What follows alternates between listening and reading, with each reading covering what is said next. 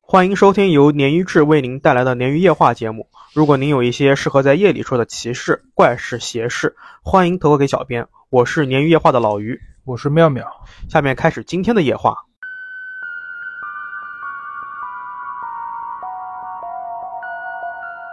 但是大家有没有想过，他们可能不是零，而是更高维度的存在呢？紧接着，我突然感觉到有一个东西，一个在楼里面的，跟所有房间里面躺着的、卧着的活物不太一样的东西。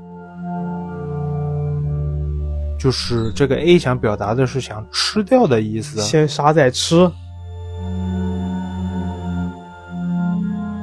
成魔成佛不过是一瞬间的抉择，心中有地狱，他人即地狱。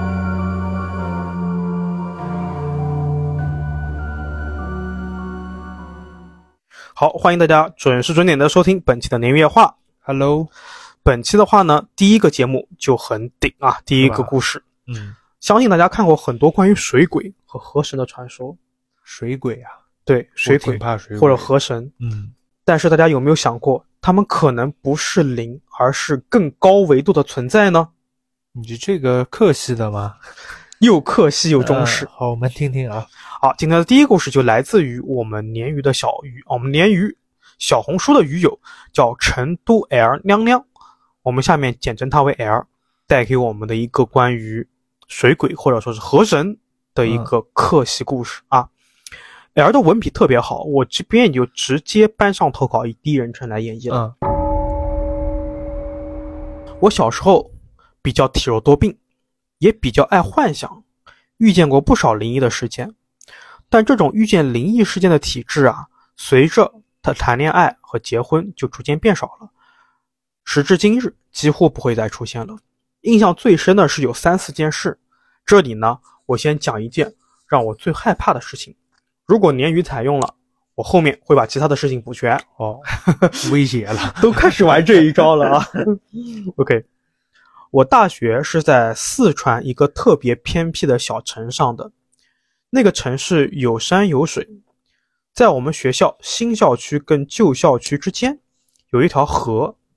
刚上大学的时候呢，同学团建和聚会都喜欢去河边进行烧烤。那条河的水很少，虽然河道很宽，河中心有一些湍急的水流，但河岸两边基本上都是石头。应该他的意思是表达的就是河比较窄。嗯当时我们所有人围着烧烤炉围成了一圈，都去抢刚刚烤出来的菜，但我抢不到，我就在外围转着圈，我也觉得挺无聊的，就离开了人群，去了不远处的河边蹲着。可能当时接近傍晚了，远远的我就看见河中心开始升起了雾气。那个雾气啊，给人的感觉就是像从远处升起的，然后逐渐向我飘了过来。嗯刚开始我觉得这是傍晚温度差造成的这种起雾，心里面觉得还挺好看的。然后我突然心里面出现了一个念头：这个雾气里会不会有河神呢、嗯这个念头一旦形成，我就抑制不住的去想，去认真的去看那团雾气，然后我就开始产生幻觉了，也可能是我的脑补，也可能是我的幻觉。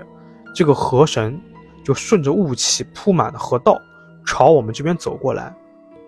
啊，我还有一个反应就是，会不会是嫌我们这群人太吵了？嗯那在河滩，就是在河滩边啊待了一会儿之后，我就回去了。我以为这个事情就这么结束了，没想到才刚刚开始。补充一下，我们当时寝室的状况是这样的：我们女寝的构造呢是一边是寝室，另外一边是敞开的走廊。我们的房间在五楼的正中央，整栋楼的最左侧和最右侧分别有一个楼道。当天睡到半夜，突然醒了，然后就出现了鬼压床。但是我一点都不慌，因为我从小就经常被鬼压床。嗯，习惯了是吧？对，然后我自己也了解鬼压床的这个科学解释，所以呢也不是很慌，就平静的平静的在等自己慢慢恢复。嗯这个时候呢，我已经很明确的感觉到自己是彻底清醒过来了，因为这种情况就像妙老师说的，我习惯了。嗯但这一次呢，多出了一种奇怪的感觉。现在记得不是特别清楚啊，这个感觉是从什么时候开始出现的？但是那天鬼压床的时候啊，我感觉到我的所有感官被放大了，甚至扩大到了整栋楼。其实念到这边的时候，我已经开始起鸡皮疙瘩了，因为嗯我知道下面是写什么的。啊，我似乎能够清楚地感知到整栋楼所属的空间，以及空间里存在的所有的东西，特别是活着的东西。我靠，我开始感觉到有很多人分布在这个空间里，又在这个大空间里面分割出了很多小的空间，而这些人或者说是活物，都在各自的小空间里面各自的存活着或者是存在着。这些活物啊，它长得都不是人了，用的词就是活物啊，嗯，在呼吸，或者说是有一种生命的起伏感。我刚开始其实并不慌张，因为有这种感觉的时候，我还没弄清这是怎么回事儿，脑袋里面就有一个概念，就是我被鬼压床了，没关系，和之前的情况都一样。紧接着，我突然感觉到有一个东西，一个在楼里面的，跟所有房间里面躺着的、卧着的活物不太一样的东西。嗯，它是一个在移动的东西，它从我们的楼的最北边的楼梯上来了。我无法判断这个东西到底是生物还是死物，我也没有办法获知这个东西的目的，为什么会出现，要去哪儿，要做什么。但是我能感觉到，它是一个黑色的巨大的物体。虽然我描述了它的形状和颜色，但这些我当时是感觉到的，并不是我看见的。我现在很难去形容这种怪异的感觉，因为我当时甚至是没有五，甚至是没有五感的。嗯，说回这个东西，这个黑色的东西，它一层楼一层楼的走上来，到我们五楼的时候，它就停下来了。这里补充一下，我们这栋楼一共是七层，啊，它此时就停在五楼。它从最北边的房间开始，一间接着一间的进进出出。刚开始我没有反应过来它要做什么，但是随着它离我的房间越来越近，我意识到了它在找什么东西。嗯，恐惧逐渐占据了我的大脑，因为我明白了他在找我。不一会儿，他进了我们的宿舍。当时给我的感觉是一个黑色的人形的影子。我当时鬼压床的姿势是脸朝上平躺在床上，所以此刻我能感觉到他就站在我的床边，靠近我头部的位置。紧接着他开始弯腰，像是脸或者是类似于脸部的什么器官，向我的脖子无限的凑近。嗯，在那时的一瞬间，我感觉到好像有一个什么东西要咬我的喉管。嗯，我我当时我在脑补一个敷弄的发白的黑色的东西嗯，要咬这个我们这个 air 的喉管。像蛇，我觉得，我想的是一个很巨大的，像摄魂怪一样的那种，但是很有重量的那种感觉。我印象，我就感觉像长了腿的蛇，可能只有头是蛇一样的，但你讲蛇，我就感觉它很细长，但是我感觉它是个很笨重，就很、啊像那个无脸男进化的那种感觉，啊啊，一打啊坨。是有一点， OK，我们再回到咱们 L 的投稿啊。从他进门开始，我的恐惧就一层一层的叠加，一直到他弯腰朝着我的脸凑过来的时候，已经是恐惧到极点了。其实我现在在给老于打字的时候，腿也有点发抖。然后我不知道从哪里挣扎出了力气，一瞬间我就用了生平最大的勇气和力量，从床上坐了起来，挣脱了那种无感丧失、仅存感觉的状态。然后我坐起来环顾房间，什么也没有。嗯，后面我给我几个朋友都说过这件事情，因为我一直以为这个黑影是河神或者水鬼之类的东西，是我们之前在河边烧烤冒犯到了他。但有个朋友说，他估计就是水中的替死鬼，嗯就是要找替身的那种。毕竟，如果真的能上升到神奇层层面的这种存在的话，他不会因为你冒犯就试图去伤害你，最多是警告你或者惩罚你。嗯这种想要咬人的伤害的行为，太不符合神的身份了。嗯故事到这边就结束了。L 给我说，还有几件事情呢，是他去上海读研之后发生的。如果我们采用他的这篇投 稿，可以继续给我投稿可。以可以，这这个故事就又客气又顶，嗯，这个故事也是很有特点啊，我觉得都。它中、嗯中期那部分描述，我觉得空间感特别棒。对，然后很形包象。括怪物吧，对应该称它怪物吧，压压迫感很强。而且他很注重细节，你知道为什么？他嗯给我到后面的部分啊，他一开始这个怪物他用的是他宝盖头的他 it，嗯，到后面他是用单人旁哦那个呃用的是那个一字旁的，就是那个形容神的那种他。那种哦，可以，对，就可以，我就觉得哇，就是啊很注对重细节。对这个细节其实挺打动人的。如果但是就你要知道，你刚开始看到这个，你可能第二反应是打动，第一反应是贼恐怖，嗯，我觉得挺挺帅的，我靠，散值可狂以掉的，。可以的。我有点期待他接下来投稿啊。哦我就说你以为我说你是，我有点期待，我也碰到一个， 别别别他别别，他接下来投稿我很期待，好吧？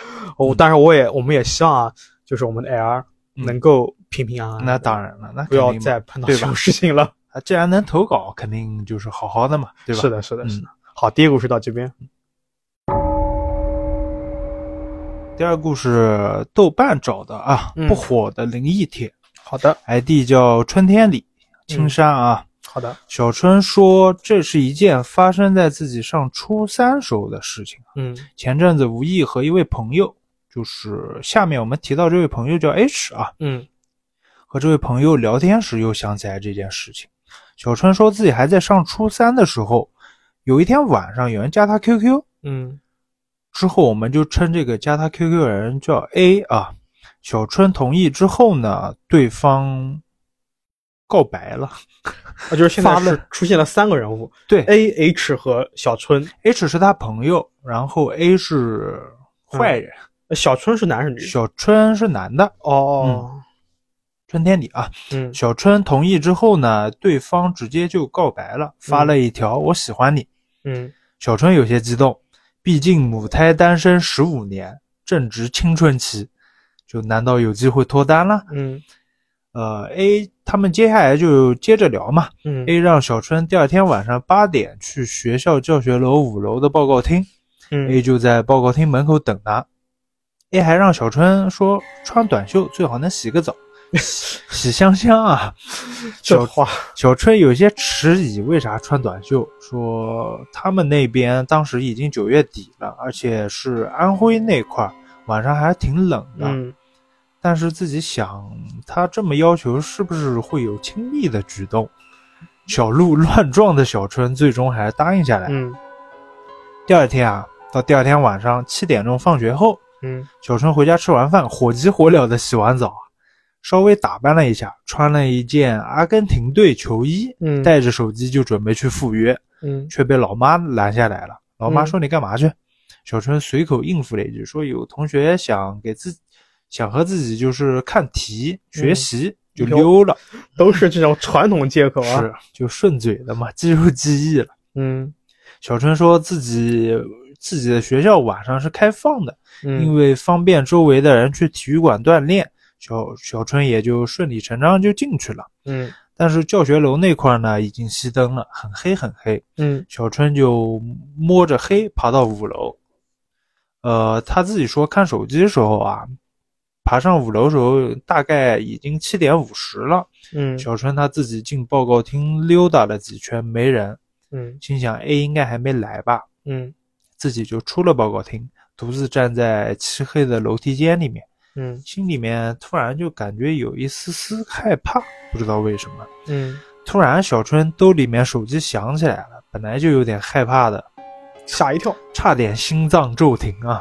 胆子也太小了。打开手机，发现是老妈打来电话，嗯妈就说：“你有什么事情，你们明天到学校再说吧，今天太晚了，你给我赶紧回来，嗯不管怎么样你都得回来。”小春本来还想狡辩狡辩，奈何老妈直接挂电话了。嗯犹豫再三，加上刚才心里面有一点莫名的恐惧啊，嗯就打算先回家，回头在 QQ 上再和那个 A 解释一下。刚出学校不久，八点整，A 嗯发来消息问道：“你到了吗？”小春跟 A 解释说：“我被老妈搞回家了，我们改日再约好不好嗯？”A 却 A 却给小春发了一串数字啊，嗯十一、九、十二、括号二，嗯小春很迷惑，但是在问这个 A 的话就没下文了，嗯就不回他了。嗯 A A 好像生气了。嗯呃，到家之后呢，小春又给 A 道歉，但是依然没有回复。当晚，小春做了个梦，梦见一个圆脸披肩发的女女孩儿，嗯戴着一个说不出来颜色的口罩，和自己在学校里面跑步。跑着跑着，两人突然就出现在一个高楼上。嗯，这个女孩啊，不知道怎么的就自己跳下去了。我小去春也被一种神秘说不出来力量拉下去了，我去，自己就从梦里面掉出来。我打断一下，小春和 A 其实不认识是吧？对，就是网友。嗯，那等于那这个也太大胆了啊！甚至他妈救了他那个电话。嗯，确实是啊，但是你想啊，青春期你遇到个异性说想见面，搁我我也去，啊，我去可能看看再说嘛，防备心理比较看看重，再说嘛，我对吧可能他应该暂时还不会想到灵异的方面的事情，对，但是如果是我的话，我第一想到可能是嗯骗子啊，或者是要抢我钱的呀你。小时候就这么敏感吗？ 是的，好吧，好，我们继续啊，嗯这件事呢，暂时草草了之啊，嗯没了下文。嗯到了十二月中旬，小春的朋友 H。嗯就是刚才提到的那个嗯过生日，小春去参加他生日派对。正当大家酒足饭饱啊，他们没喝酒啊，我就这么嗯说，一起打游戏的时候，嗯时隔两个半月，A 又发来了一条消息，嗯，小春很激动，难道 A 原谅我了，还想跟我再约一次？小春就顾不上打游戏了啊，嗯就无心打游戏，点进去看了 A 发的消息，结果又是一串奇怪的数字，五、嗯一、二十。嗯正当小春纳闷的时候啊，不知道不知道怎么回答的时候嗯，H 就问小春：“你怎么不动了？不玩儿挂机了嗯？”然后就往小春手机屏幕上一瞟，又有妹子约你啊！小春就把之前遇到的事情啊，还有自己感觉奇怪的地方，就告诉了 H。嗯 H 也很疑惑，没搞明白那串数字怎么回事儿，嗯就让小春别想了。呃，今天我过生日，就先玩儿吧，明天再给你分析分析。小春就草草回了 A 几条，大概意思就是问他这数字什么意思。当嗯然，A 肯定也没回他啊。嗯他们还是在派对嘛，就结束了。当晚无事发生啊。第二天是周一，早上第一节课后啊，H 就跑到小春旁边，鬼鬼祟祟对他说：“哥们儿，我好像搞懂那数字是怎么回事儿了。这个 A 是也挺无聊的，研究一 晚上呀。这是真兄弟啊，好朋友啊。嗯然后他就向小春说明起来了。嗯首先是第一串数字啊，嗯十一九十二（括号嗯二）。嗯十一对应的是英文二十六个字母里面的 K，九是 I，嗯十二是 L。如果把括号里面的二理解为两个的意思，也就是嗯 L 出现了两次，连在一起就是 K I L L Q，就 Kill A A 想表达的就是杀的意思。啊我这去，边是 H A H 啊，就是这个好兄弟啊，嗯，就是带着疑惑的问他是想表达是杀的意思吗？我不会是过度解读吧？有点恐怖啊。第二串数字啊，五、嗯一、二十，五嗯对应的是 E，嗯一、对应的是 A，二十对应的是 T，嗯，连起来就是 eat 杀掉他 eat，啊你什么英哦文？，吃是？吧？对，就是这个 A 想表达的是想吃掉的嗯意思。先杀再吃。 H 吓唬小春说：“这个 A 肯定不是人类啊。”听到这儿，小春嗯还是不太在意，嗯觉得这解释有点牵强，也许 A 就是嗯，看自己没来生气了，想吓唬吓唬自己。如果是你的朋友，就是你碰到你要是小春，你看到这个你会什么反应？care 和 e eat，还挺吓人的。我看到我肯定觉得这个人啊，嗯哦或这个这个这个 A 呀、嗯他不管是人是鬼啊，嗯，他肯定是个年纪小的 小学生。为什么？就这种解谜的方式太过于对啊，简单了，嗯让我觉得很幼稚。 就是想让他看到嘛，对吧是的，是的，也许 A 就看到自己没来，生气了，想吓唬吓唬自己，然后觉得无聊就不想理了，不想玩了。嗯然而 H 接下来给小春看的一个东西，让小春吓了一身冷汗啊。嗯 H 打开手机给小春看了一张截图，是一个新闻，嗯内容大概是上一届的一个人在学校里面失踪了，嗯监控最后一次拍到这个人出现是在去年九月底，也就是小春上初二的时候的一天。嗯晚上八点进入了五楼报告厅，嗯，报告厅里面没有监控，所以没了下文，嗯至今这个人都没有找到。看到失这踪了，对，看到这时，小春就被吓得有点干颤了。 想想想想，这个 A 啊约自己也也是是晚上八点五楼报告厅见，对，想想那些奇怪的数字，让自己穿短袖洗澡，还有 eat，难道 A 是想吃新鲜的人吗？我去，小春越想越怕，以至于嗯一天都没什么心思听课。嗯放学回家之后呢，小春连饭都顾不上吃，赶紧上 QQ 找这个 A，嗯发现这 QQ 号怎么也找不到了，就像凭空消失了一般。小春都怀疑自己是不是记错了，是不是初三了，压力太大得了臆想症。嗯但这件事呢，他自己是告诉了 H 的，H 还帮他分析，还给他看聊天记录，不可能让自己想象出来的。嗯同学之间呢，恶作剧也不太可能，因为即使之前互相就是匿名捉弄之后啊，到最后还是会告诉互相真实身份，然后对呢哈哈大笑嘛。对对，那小春说啊，这件事就这么过去，后面也没有出现什么特别事情。但是他自己想起来这件事的时候，就会觉得很恐怖。发冷，是的，这个这篇帖子其实回复不多也不少啊，大概有两百多回复，也不少。就是冷门小帖子。是看的还是挺挺好玩的，这个挺有意思。我相信，如果说这个事情真的是发生在小春身上，小春这个人啊，他肯定是真的记一辈子这个事儿。嗯，我看的印象还挺深的，我很少有看鸡皮疙瘩起来的，这个还是嗯，可能是解谜，像你说的一样，可能偏幼稚了一点啊。对，对对，他如果换一个方式，他这个形式还是挺恐怖的。是的，是的。对，比如如果是我的话，啊嗯我如果去捉弄别人，我我当年那个年纪，初中嘛，我可能是像那种，不是有一种字就是什么 I miss you，然后你把它用数字表达是反过来是一串数字嘛，嗯，但是你再把它手机再倒过来看是就是字母，用这种方式可能会比你按这个字母顺序，嗯，因为你要知道老外他不是 A B C D 这样排的，好像他有另外的其他的顺序。中国鬼嘛，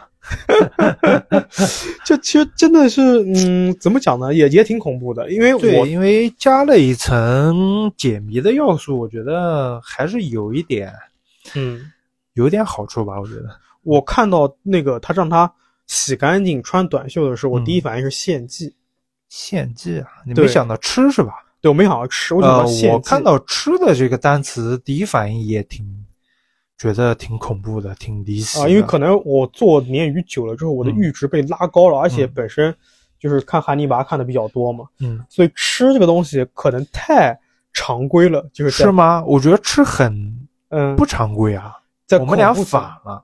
在恐怖层面，我不是恐怖层面，我是啊按就是常规啊的认知嘛，就是一般鬼是就是害你害人嘛啊，你在对吧？实际的这种呃恐怖逻辑里面，你是这样想的，对他可能你进了五楼报告厅，一个很白的女孩，然后嗯张了很大的嘴巴你吃了，我觉得这个可能比较离奇一点。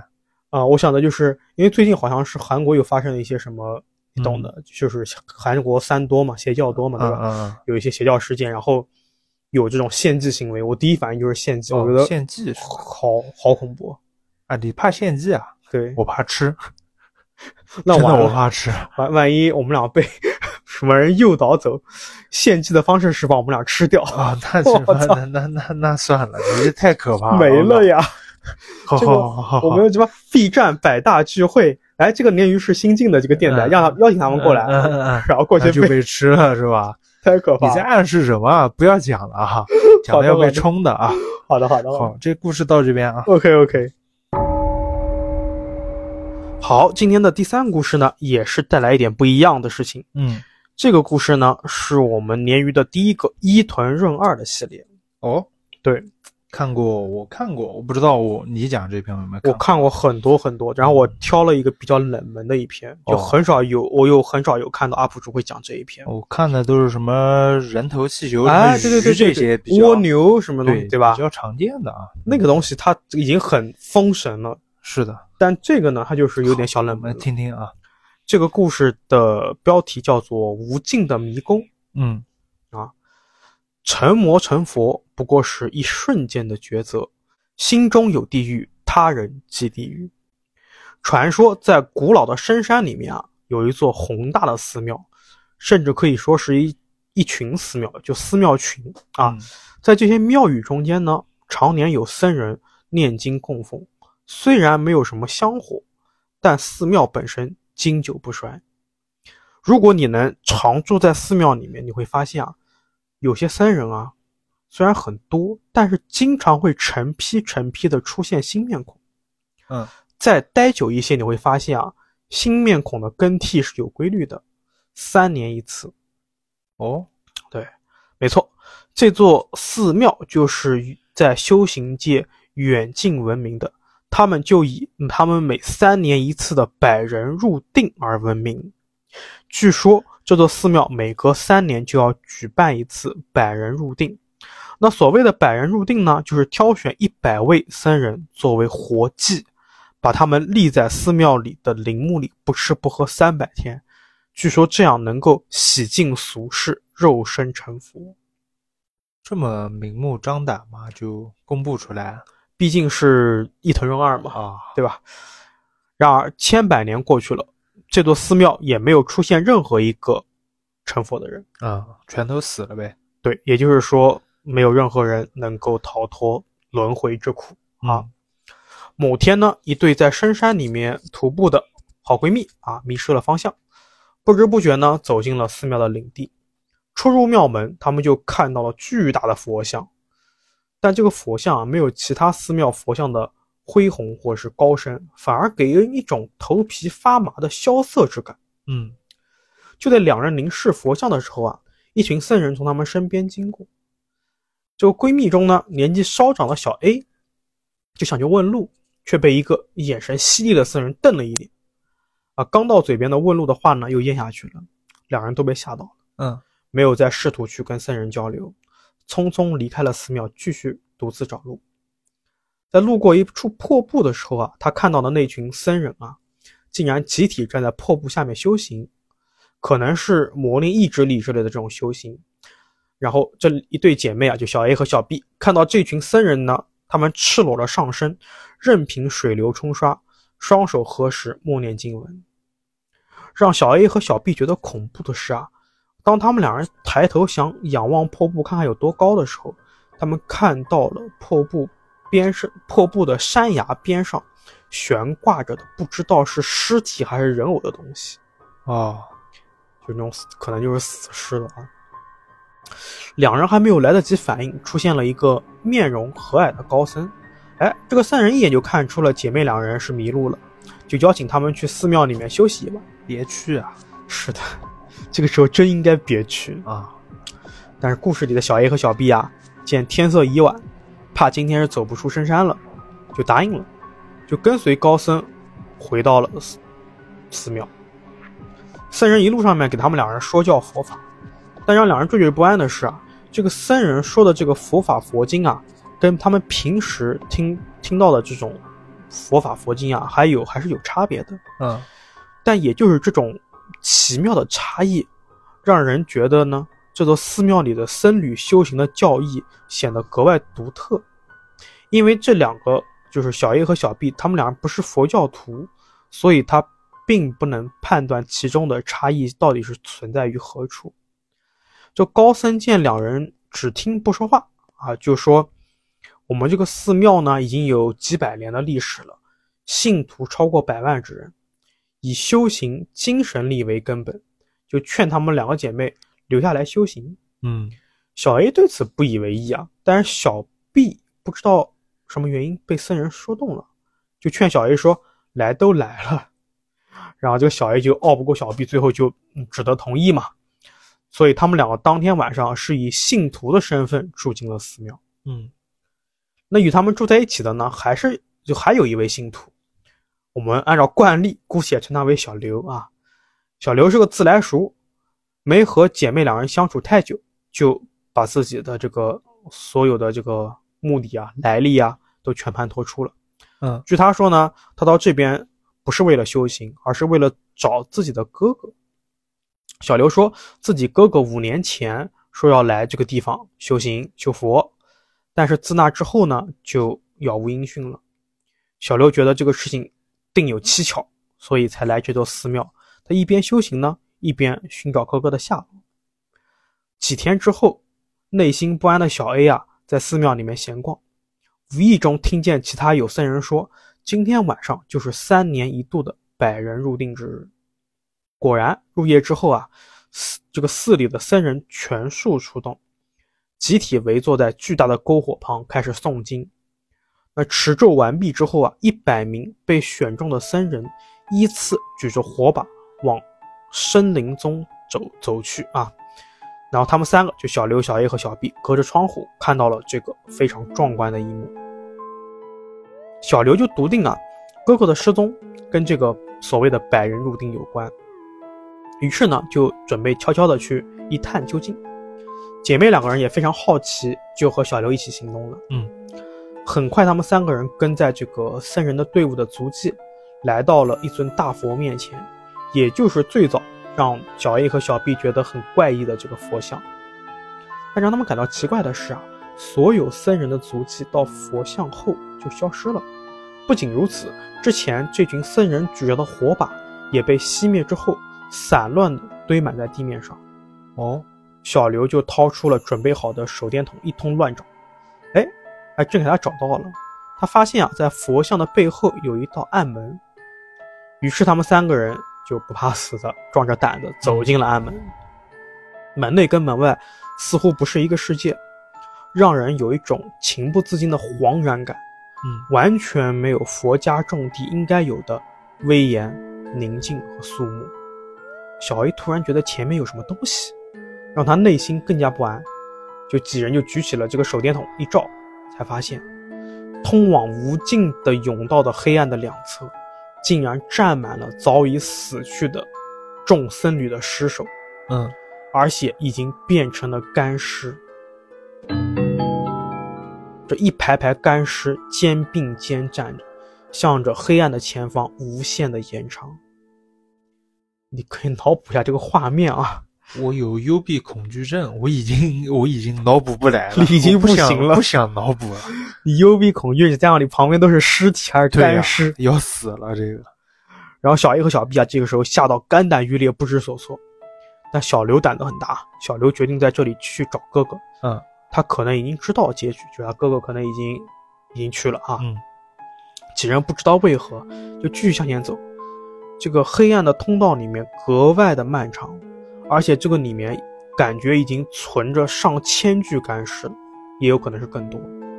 那小刘呢，就不为所动的逐一寻找，终于在一处角落发现了哥哥的尸体，已经变成干尸了。小刘一眼就看出了他是自己的哥哥，小刘就喃喃自语说：“哥哥，你怎么变成这样啦？”小刘这个时候呢，就已经整个人就已经崩溃了嘛，嗯他就把手电给了小 B，说我要在这边悼念我的哥哥，你们俩先走吧。嗯小 A 跟小 B 呢，没有办法，就只得先行离开。当机立断，他们两人决定一定要离开这个恐怖的地方，就回头折返回去。但奇怪的是，虽然两人向反方向走，但走了很久很久，也没有看到最开始的入口。嗯，此时，他们仿佛身处一座巨大的干尸迷宫之内，墙壁就是早已死透僵硬的僧侣的尸体。嗯渐渐的，两人的精神也开始崩溃了。不停的有人说，也可能是他们自己说：“好冷啊，好害怕，我好累，我走不动了。”你看那个干尸是不是动了？嗯，最终，小 B 率先支撑不住，倒在地上。